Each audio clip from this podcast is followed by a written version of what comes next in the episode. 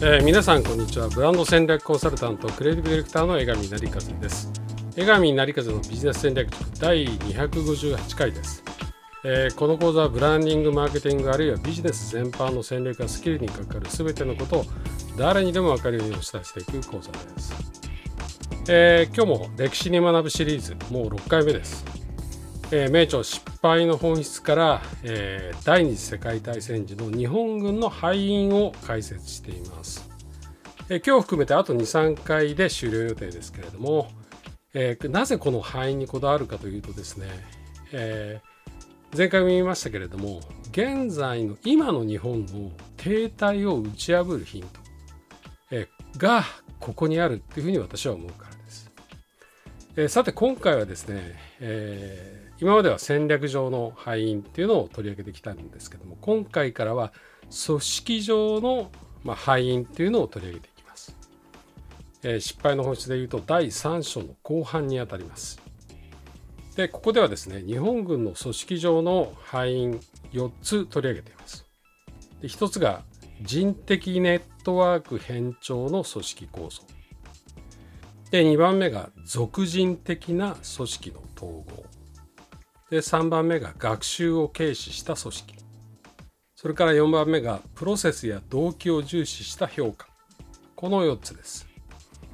でこの1番目の人的ネットワーク変調の組織構造ってやつと2番目の俗人的な組織の統合っていうのは根っこではほぼ同じ問題なんですよね。あとこれは次回取り上げる予定なんですけれども他の2つまあ、学習を軽視した組織とプロセスや動機を重視した評価とも、え実はこれ全部密接につながっています。まずですね人的ネットワーク変調の組織構造っていうのはどういうことかっていうとあの、まあ、初戦っていうか最初の頃、えー、ソ連に大敗したノモンハン事件っていうのがありました。これ満州の方であったんですけれどもこの日本軍の動き方にその、え人的ネットワーク変調の組織構造っていうのが顕著に現れています。えー、ノモハン事件は中国大陸にいる関東軍が日本の参謀本部の統帥、まあ、つまり指令とか命令ですねこれを無視して関東軍独自が作戦を作って勝手に動くっていったことをやっていたわけです。で参謀本部は途中でこれに、えー、気づくんですけれどもえー、自発的な中止を求めただけで明確な命令指示にはしなかったんですね。えー、これ不思議なんですけどもなぜかというと関東軍の地位を尊重したらしいんですね。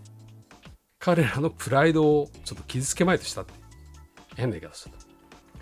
えー、その後もですねその、えー、何度もですねその作戦がうまくいってないから参謀本部は中止を伝えようとするんですけれどもなのに中止を伝えようとするのに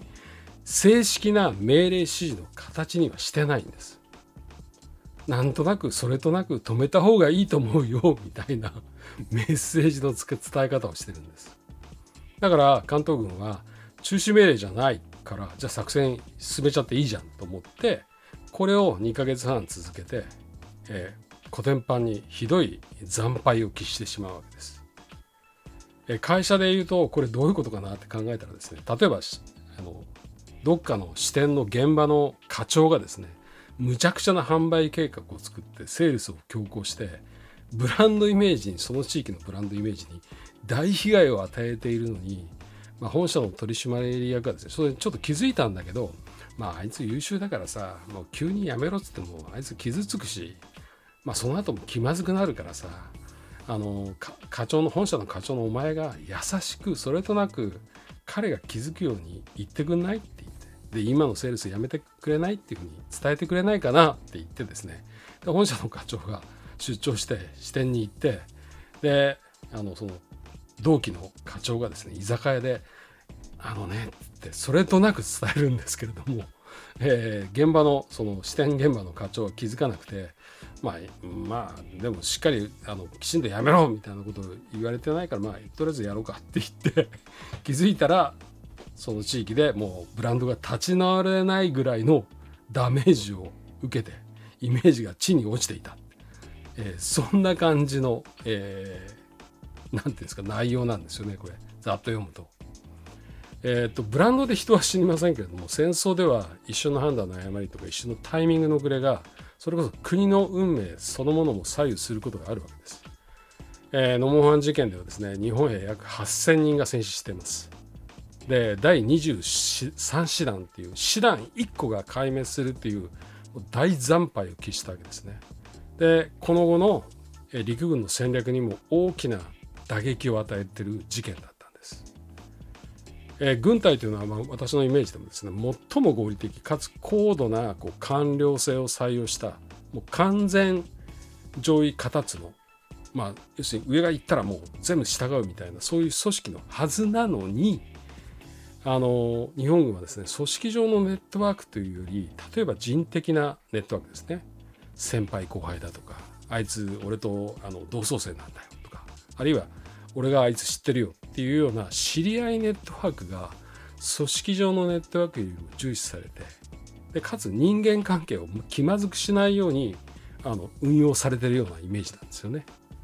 だから誰が命令したのか誰が決めたのかわからないままに例えばこのノモンハン事件っていうのは進んでいくんです。上は決めてない現場がやってるっていう感じで現場を止めない止められないっていうあの結局は一部の個人が暴走するのを許してしまったわけなんですけれども本当にこれあの聞いてると戦争じゃなかったらなんかある意味ですね今の日本の組織でもよく見かける光景だっていうふうに思いませんでしょうか？私はすごく思ったんですね。完全に私自身に身に覚えがあるんだ見た記憶がある本当にあるあるなんですよね。だから日本軍という巨大な組織全体がですね縦も横も人でつながって仕組みでつながっていない組織になってしまっていたっていうことだと思うんです。そして人でつながってないということはですね何にもつながってなかったら共有されないタコツボ型の組織ってことです。つまりそれが俗人的な組織の統合という2番目の範囲も生み出すわけですよね。つまり結果的には原理原則のない組織運営をやっていたと。だから計画的体系的なことをですね軍全体で行うことができなかったっていうわけです。大戦略なかったっていう実際の戦略上の範囲のいくつものところが多分この組織上のところから出てんだなっていうのがこれを読むと分かってきます、えー、驚きますけれども陸海軍共通の共通ですね。共通の作戦計画っていうのは敗戦の年昭和20年の1月下旬敗戦の約7ヶ月前にやっと最初のものができたというくらいこの組織の統合っていうのは、えー、ひどい状態だったっていうわけです。えー、失敗の範囲を読んでると自分が仕事で経験してきたこと見てきたことがあのすごく重なるんですよね。この範囲っていうのを私たちは多分まだ自分の中に持ってるっていうことだと思うんです。私自身もですよ。だからそれをすごく意識しなければえ戦争でなくとも単純な日常の中で私たちはこの失敗を繰り返すはずなんです。まあ、そういう意味でこの本は私たちの鏡の機能を持ってるかなって私は思います。はい。江上成和のビジネス戦略塾第258回は歴史に学ぶシリーズの6回目、えー、失敗の本質から日本軍の組織の中にある、ま、組織上の範囲というのを取り上げました。えー、次週に続きます。今経営者リーダーがそれぞれのビジョンを描きまたそのための戦略を作り実践する塾として送風塾創造の層に、えー、クリエイトの層ですね、えー、風と書いて送風塾です。これを主催しています。世の中に風を作っていく塾です。今この送風塾を次の時代に合わせて新しくしています。どのような塾になるのか楽しみにお待ちください。ホームページはソフー .tokyo sofu.tokyo sofu.tokyo を入力するかもしくは漢字3文字送風塾で検索できます。ではまた次週お会いいたしましょう。